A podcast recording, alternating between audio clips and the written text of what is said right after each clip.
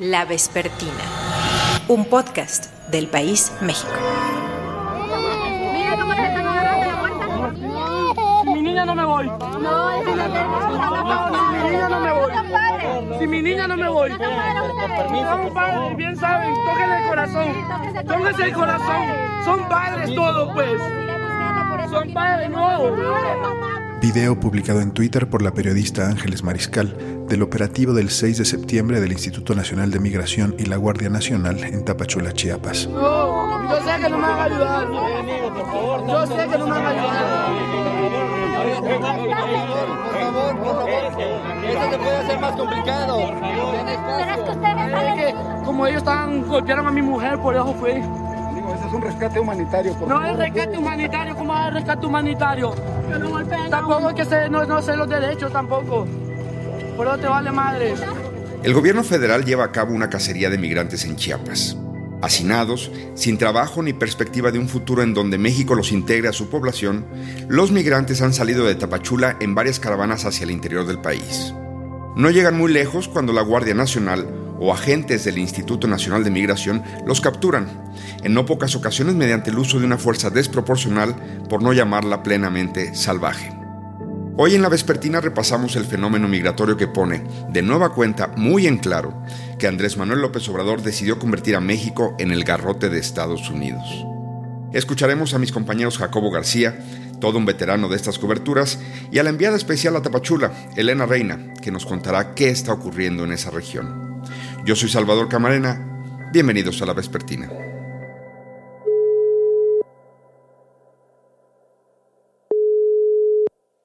Hola, Salvador. Jacobo García. ¿Cómo estás? Qué gusto. Bien, ¿y tú? Bien, bien, bien, bien. Encantado de charlemos. Me da mucho gusto conversar aquí en la vespertina con Jacobo García, periodista del país. Jacobo, eh, ¿hace cuántos años que cubres México y Centroamérica? Pues llevo ya, estoy cumpliendo ahora 20 años en esta región tan entretenida. Hace 20 años. ¿Y, y te acuerdas de tu primer cobertura del fenómeno migratorio, de la primera vez que fuiste a cubrir Centroamérica, México, en Chiapas, frontera sur? Sí, pues eh, me acuerdo perfectamente porque fue realmente mi, mi primera cobertura, era el año 2001 y me recuerdo eh, haber hecho el recorrido en, en autobús desde México hasta San Pedro Sula y mm, recuerdo sobre todo eh, la sensación de que había un fenómeno y que estaban pasando muchas cosas en una región muy poco contada, una sensación de que el tema migratorio no, no era importante para México, que era para donde yo reportaba, y la cantidad de centroamericanos que buscaban llegar al norte sin que nadie les hiciera ni caso. La verdad es que eh, México miraba mucho lo que sucedía con sus connacionales eh, camino a Estados Unidos, pero prestaba muy poca atención a un fenómeno que, que- que hoy está más vigente que nunca. Hace 20 años, México estaba en una etapa muy distinta. Vicente Fox en la presidencia, una suerte de inauguración de nuevo momento mexicano e incluso unos diálogos, que esto es lo que quería aterrizar, con el gobierno de Estados Unidos para ver si se podía alcanzar un acuerdo migratorio como no se había visto. Y claro, luego pasó lo de las Torres Gemelas y Washington se volteó a otra prioridad. Pero lo que quiero es recuperar el momento en que tú fuiste para allá y lo que ha pasado un poco estos 20 años. El, tema centroamericano estaba completamente eclipsado, no existía, no era algo que pasara, tampoco el volumen era un volumen eh, significante, pero eh, había una especie de acuerdo tácito para que México se convirtiera en un lugar de paso, un lugar de paso donde, donde no complicar la vida a los eh, centroamericanos, al menos legalmente, ya bastante tenían con atravesar y enfrentarse a una policía ultra corrupta que los explotaba y que los desaparecía en muchas ocasiones, pero era una especie de, de- de acuerdo negativo tácito que existía, ¿no? Recuerdo aquellas primeras eh, hondureñas que me contaban cómo antes de entrar a México, eh, lo primero, antes de, de llegar, sin saber qué iba a suceder, ya se tomaban la píldora eh, del aborto, sabiendo ya o dando por hecho que iban a ser violadas en algún momento de, de- de la ruta, una ruta peligrosa en manos de coyotes y que de alguna forma aprovechaba las redes tradicionales del narcotráfico, del contrabando, para incorporar migrantes en esa ruta. Ujú. En estos 20 años, además, mm, hay un deterioro tan grande de la situación en Centroamérica que el volumen se ha multiplicado eh, exponencialmente. Hablas de ese deterioro en Centroamérica, pero te diría si también tendríamos que subrayar que, comillas, los polleros no son lo que eran. Es decir, no es que antes fuera eh, algo humanitario, pero el negocio que parecía más entre, entre particulares ahora es parte de una red criminal. ¿Es cierto? Eh, totalmente, se ha deteriorado y digamos que en la escala, digamos, si hubiera que trazar una pirámide de poniendo arriba quién importa más y quién importa menos, eh, eh, el migrante centroamericano, hondureño, que llega sin contactos, sin recursos y generalmente desesperadamente ocupa el último nivel de, esta pirámide macabra, ¿no? Donde, donde son expuestos a todo tipo de, barbaridades, además de, explotados económicamente, están completamente indefensos y sin, y sin ningún eh, recurso económico al que hacer frente. Sus parientes en Estados Unidos eh, son casi tan pobres como ellos porque apenas acaban de llegar y ni siquiera tienen dinero para hacer frente a un posible rescate. Entonces la, impunidad eh, es todavía mayor, ha ido aumentando la crueldad. y, es más, las caravanas creo que es un exponente claro de esa desesperación, son el exponente de que la migración individual ya no es posible y clandestina, sino que hay que ir en grupo porque que es la única forma de salvar el pellejo. Háblanos del gobierno mexicano. Eh, ¿Cuándo ves un cambio? Por supuesto está la llegada de Donald Trump en el 2016, gana la presidencia en Estados Unidos. ¿Cuándo ves un cambio del gobierno mexicano con respecto a lo que era antes? Desde un defensor de los derechos, desde un abogado de los migrantes, pero ahora un policía del gobierno de Estados Unidos. Eh, hay un cambio eh, clarísimo en los tres últimos años, dos últimos años. Eh, Donald Trump marca un punto de inflexión claramente y la forma de, neutralizar la, construcción de ese muro es haciendo, construyendo el muro mucho más abajo. la forma de neutralizar el muro de Donald Trump fue pasarle el, testigo al propio presidente López Obrador para que sea él quien construya ese muro y que el muro esté mucho más abajo, que deje de estar en, en la frontera norte para que se coloque en, Tapachula y en la frontera con, Guatemala. Y, hay un cambio además eh, muy sintomático. Recuerdo además, llevaba apenas pocos días eh, López Obrador en el, en el gobierno y quiso de alguna forma em, mm, ofrecer otro rostro muy distinto al de Peña Nieto, que había enfrentado en el tramo final de su gobierno las primeras caravanas y las había, eh, em, las había repelido con, el despliegue de, la policía y de, y de los soldados. de alguna forma lo que quiso es eh, dar una imagen completamente diferente y recuerdo haber recibido a la primera caravana de su gobierno dándoles una pulsera según ponían un pie en México, según eh, pasaban la frontera, donde le recibían un montón de mm. chicos perfectamente vestidos, elegantes, eh, con, que hablaban incluso idiomas y con, una disposición a la amabilidad fuera de lo normal, donde les daban una pulsera y les hacían inmediatamente, les daban permiso de tránsito y les daban un permiso de trabajo casi por dos años un año eh, prorrogable a otro más. Eh, eh, eso fue un, gesto muy aplaudido y además como intentaba ser un gesto muy diferente a lo que se había visto hasta entonces. Eso, frente a lo que estamos viendo ahora, pues creo que es la película perfecta de cómo ha evolucionado el trato a los migrantes, de ser recibidos amablemente a, a ser golpeados, perseguidos como ratas.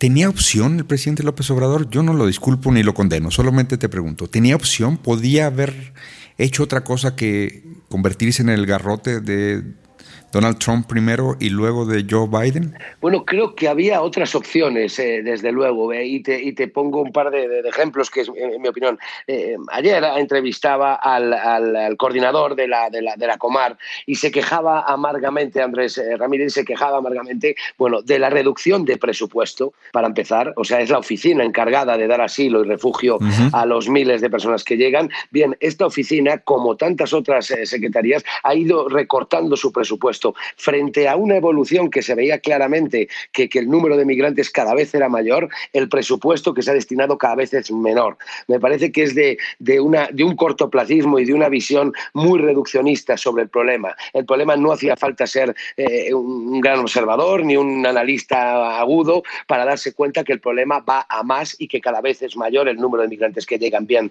pues frente a esa realidad se ha ido reduciendo el presupuesto, con lo cual tenemos hoy unas oficinas eh, saturadas completamente desbordadas y con personal insuficiente que hace lo posible para intentar gestionarlo. Todo eso provoca unas bolsas de migrantes en una ciudad que carece de infraestructura, que carece de una estructura, una ciudad tranquila como lo era hasta hace poco Tapachula, una ciudad de provincias media que ahora está desbordada con miles y miles de personas que viven prácticamente en la indigencia y que, y que están desesperadas. Y te pongo otro, otro ejemplo. Cuando apenas eh, llegaba, recuerdo las primeras conversaciones con el hoy canciller Marcelo Ebrard, la palabra Plan Marshall para Centroamérica no es mía, ni, ni, ni, ni, es del periódico El País, que llegamos a publicar esta información. Había un verdadero interés en hacer un verdadero plan de desarrollo que abarcara la región y que incluyera el resto de países, donde se iba a incluir a Estados Unidos, participación mexicana y participación del resto de países centroamericanos. Todo este tema ha desaparecido por completo de la agenda. Ha habido un relevo presidencial y el tema sigue estando ausente. Se vuelve recurrentemente a, a hablar de él, pero no hay un verdadero interés en convertir el sur y Centroamérica en una zona de desarrollo con una gran potencialidad. Eh, entonces, estos dos temas que me parecen capitales han sido aparcados y entonces vamos a golpe de improvisación y a golpe de caravana improvisando una política migratoria. ¿Y ¿Qué escenario imaginas inmediato? ¿Va a colapsar esa región? ¿Vamos a ver más caravanas y más choques con las autoridades? Eh, ¿Qué va a pasar? Lo que yo más conozco que es Centroamérica, lo que veo es un, deterioro eh, año tras año cada vez más grave y mucho ma mayor. Hay que tener en cuenta que no solo se suma el hambre y el temor a la violencia, sino que ahora se incluye todos los desplazados por el cambio climático, las riadas cada vez mayores, las subidas de los océanos, los ríos desbordados, las deslaves. Cada temporada de huracanes es un auténtico drama para una región eh, acostumbrada a, a expulsar eh, habitantes, pero que ahora se multiplica en número, con lo cual el, el embudo va a seguir siendo mayor y, y, y, a corto plazo sí veo una situación más dramática y creo que a medio o largo plazo habrá una conciencia y entiendo que esto es un problema internacional que abarca cinco, seis, siete países y que debe ser afrontado quizá en otros escenarios. No puede solo México, no puede solo Estados Unidos, sino puede solo Centroamérica. Creo que hace falta eh, eh, que la comunidad internacional, ACNUR está volcada en la región, eh, pongan mayor atención, mayores recursos y a medio y largo plazo se haga un verdadero plan de desarrollo a la región que, como dice, suele decir López Obrador, la gente no emigra porque quiere, uh -huh. sino que tengan oportunidad de quedarse en su, en su tierra. Es la única alternativa porque con represión esto no hay quien lo frene. Jacobo, te mando un abrazo, como siempre, un gusto. Salvador, un placer hablar contigo. La Vespertina. ¿Vas para Estados Unidos? Sí. ¿De dónde vienes? De El Salvador. ¿Por qué decidiste irte de El Salvador para ir a Estados Unidos? Para, bueno, estudiar, porque la mayoría de mi familia ya está. ¿Cuáles familiares tienes en Estados Unidos? ¿Tu mamá, tu papá, tíos? ¿Quiénes? Mi mamá y mi tío y unas tías. ¿Cómo está la vida en El Salvador? Pues ahorita la vida en El Salvador está muy difícil, pues también por las pandillas, ¿verdad? Uh -huh. ¿Y las pandillas este, no te dejan ir a la escuela? Pues no, por eso es que yo me vine de El Salvador, porque de la escuela me iban a sacar. Bueno, a mí me dieron dos horas para hablar con mi mamá y darles el número de ellos para iniciar una extorsión. Entonces yo inmediatamente, bueno, me dijeron de que me iban a sacar de la escuela. Si yo no le daba el número a mi mamá, entonces decidí mejor salir de ahí. Y mi mamá estaba de acuerdo con eso. ¿Cuántos años tienes tú? 14 años. Y enviada precisamente en lo que denomina Jacobo como la zona del embudo, en donde la crisis se está acumulando, está mi compañera del país, Elena Reina. Elena, ¿cómo te va? Hola, ¿qué tal, Salvador? Pues sí, seguramente ha comentado él también que, que esto lleva siendo así mucho tiempo, pero nunca habíamos visto una situación tan crítica y tan caótica como la que está viviendo ahora Tapachula y, las, y los municipios aledaños también, ¿no? Ahora mismo estamos en Wixtla, uh -huh. donde muchas de las caravanas que salieron de Tapachula al final pues se van atorando, ¿no? Poco a poco en los pueblos que, que, a los que van avanzando en su rumbo hacia el norte, pero sobre todo, o sea, hemos estado hablando con unos migrantes que estuvieron en la caravana, que algunos han perdido, han perdido amigos porque los han detenido, otros han visto cómo golpeaban a, a mujeres embarazadas, también cómo han desaparecido, tienen contados que han desaparecido 17 niños. Es decir, la situación a las afueras de Tapachula es dramática, pero la situación en la, en la propia capital es más caótica que nunca. Las, las solicitudes de asilo están disparadas. Recordemos que, bueno, hace unos cinco años la gente Tapachula lo consideraba como una zona de paso y desde hace, sobre todo desde que Trump empezó a presionar mucho, eh, se dispararon estas solicitudes de asilo cuando la mayoría de la gente no quiere realmente quedarse a vivir en México, pero es la única forma de salir de Tapachula. Y lo que se vive aquí es una situación de desesperación. Hay un colapso, un colapso. Eh, este colapso eh, de parte de los migrantes ¿Qué están diciendo que va a ocurrir? ¿Qué van a hacer? Bueno, claro, este colapso lo que explica es por qué se han organizado los últimos días en caravanas, que es muy importante eh, pensar que, bueno, las caravanas que estábamos acostumbrados a ver salían habitualmente desde San Pedro Sula, desde Tegucigalpa, y ahora las caravanas están saliendo desde Tapachula. Esto precisamente pues lo que indica es que la situación aquí es insostenible, no encuentran trabajo, las rentas son altas, el dinero que les llegan, las filas para conseguir dinero acá, del dinero que les envían sus familiares por Electra o Banco Azteca o, así, eh, son eternas. hay gente que no puede sacar dinero durante semanas por las filas que hay para sacar dinero. Entonces, ¿Por qué? ¿Qué es lo que van a hacer? Pues intentar salir.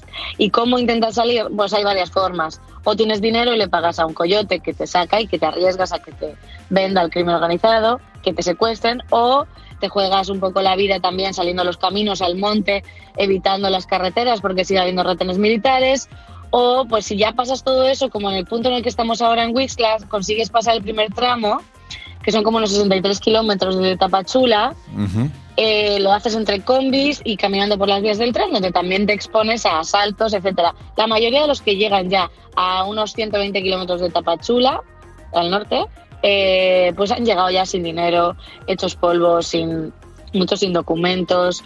Pero ¿qué sucede? Que los que tienen documentos, en, que consiguen en Tapachula un documento de la Comar, que, les, que es como su primera fase para solicitar el refugio, ellos pueden moverse por todo Chiapas legalmente. Pero migración no les está permitiendo. Por tanto, lo que están haciendo es justo lo que, volviendo al principio, es el embudo de Tapachula. Y eso es ilegal, porque ellos pueden moverse por todo Chiapas, como mínimo, por todo Chiapas. ¿no? Hay algunos que incluso tienen visa humanitaria y pueden moverse hasta Oaxaca, Veracruz, etcétera, para buscar trabajo. Ellos un poco lo que están buscando es, es intentar sobrevivir. No están, no están ni siquiera ahora mismo, Estados Unidos queda muy lejos, Salvador, muy lejos las autoridades hay un despliegue inusual frente a tus otras visitas, frente a lo que habías observado antes? Yo lo que, lo que observo es que las autoridades están desplegadas en zonas clave. Antes era un poco más contención en las carreteras para que se viera la Guardia Nacional y las fotos, ¿no? Para que Donald Trump se quedara tranquilo. Y ahora lo que hay es una cacería más selectiva. Saben perfectamente qué conviva con migrantes porque se van avisando y saben a dónde llegar. También saben en qué pueblos y dónde buscarlos dentro de los pueblos que se están resguardando pues en donde pueden, ¿no? Pero no, no querría yo desvelar ahora mismo dónde están, pero sí, ellos lo saben, entonces van a buscarlos a esos sitios, intentan que sea de madrugada. Entonces, eh, no es que, o sea, el despliegue probablemente sea mucho mayor que el que había antes, pero está mucho más digo, más que nada porque lo han anunciado así las autoridades, ¿no? Pero, pero está mucho más esparcido, o sea, realmente no están concentrados, pues eso, en el tramo de Suchate a Tapachula o de Tapachula a Huizla, más bien van directamente ahí a Huizla o a Escuintla, o sea, los pueblitos estos que siguen después de Tapachula y los buscan directamente en la plaza, los acorralan, pues así vimos enfrentamientos este fin de semana, ¿no? Con migrantes, cómo los encapsulan y ese es el despliegue. O sea, hablaban de cientos de efectivos también de antimotines y de, o sea, de granaderos y también de la Guardia Nacional que los han encapsulado en pueblos como Huizla, donde antes, pues no, los retenes estaban en las carreteras, en las vías del tren, ¿no? Los perseguían a los que subían al tren. Pero ahora, pues sí, saben a dónde ir y, van a por ellos.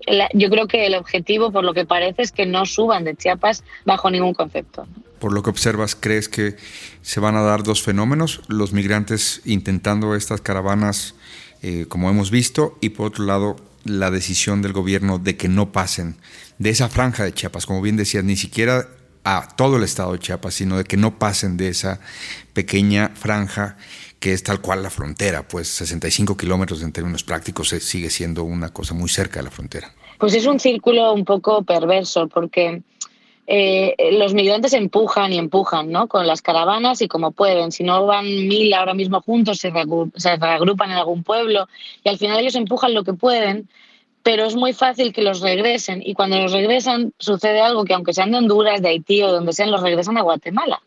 entonces vuelve a empezar y es todo un círculo. o sea, realmente el gobierno lo que busca es una contención un poco es, es, es, muy, es un poco cruel realmente, vamos a, llamarlo así, porque esta gente está o sea, ya tienen papeles de refugio incluso. Entonces sí, serán las caravanas, habrá algunos que logren subir, sobre todo normalmente los que tienen más dinero, y también los que, bueno, también financiando así el crimen organizado, porque eso es un poco, este, esta situación es lo que permite que el crimen organizado y las, los redes, las redes de tráfico de personas se enriquezcan, porque no hay otra forma. Entonces, el, el, gobierno obviamente puede con ellos, puede frenar las caravanas que vengan y, sobre todo con el despliegue que han tenido acá. Pero es eso, el, problema es el colapso y, o sea, ¿a dónde nos va a llevar esta situación en las que ya los migrantes no están solo en una frontera, en toda la frontera, están concretamente, el 80% de ellos que han solicitado asilo están en Tapachula, que es una ciudad de unos 300.000 habitantes, con ya problemas pues sí, es, una ciudad pobre, estamos hablando del, estado más pobre de México, ¿no? Es una ciudad con pocas posibilidades y pues sí, se han visto situaciones de racismo, e, es, muy probable que pronto veamos pues conflictividad social, eh, tiene que haber alguna respuesta también para los habitantes de Tapachula y de Chiapas, ¿no? Por parte del gobierno. Gracias, Elena, cuídate mucho. Muchísimas gracias, Salvador. Hasta luego. ¿En qué se va a convertir Tapachula? en qué se ha convertido México. Esto fue La Vespertina. Como siempre, gracias por escucharnos. En la producción Omar Morales, en los micrófonos Salvador Camarena. Hasta la próxima. Se ha llevado a cabo solo lo de limitar, de estar conteniendo el flujo migratorio. Nosotros lo hacemos y esto es muy importante. Este, ojalá se comprenda. 7 de septiembre de 2021. Andrés Manuel López Obrador, presidente de México. Lo hacemos eh, no solo porque no se puede abrir la frontera y que, que pasen libremente todos, porque sería violar nuestras leyes. Pero no solo es eso, es que tenemos que cuidar a los migrantes aunque resulte paradójico, si nosotros permitimos que transiten al norte de nuestro país para cruzar la frontera, eh, estamos eh, corriendo riesgos. La Vespertina, un podcast del País México.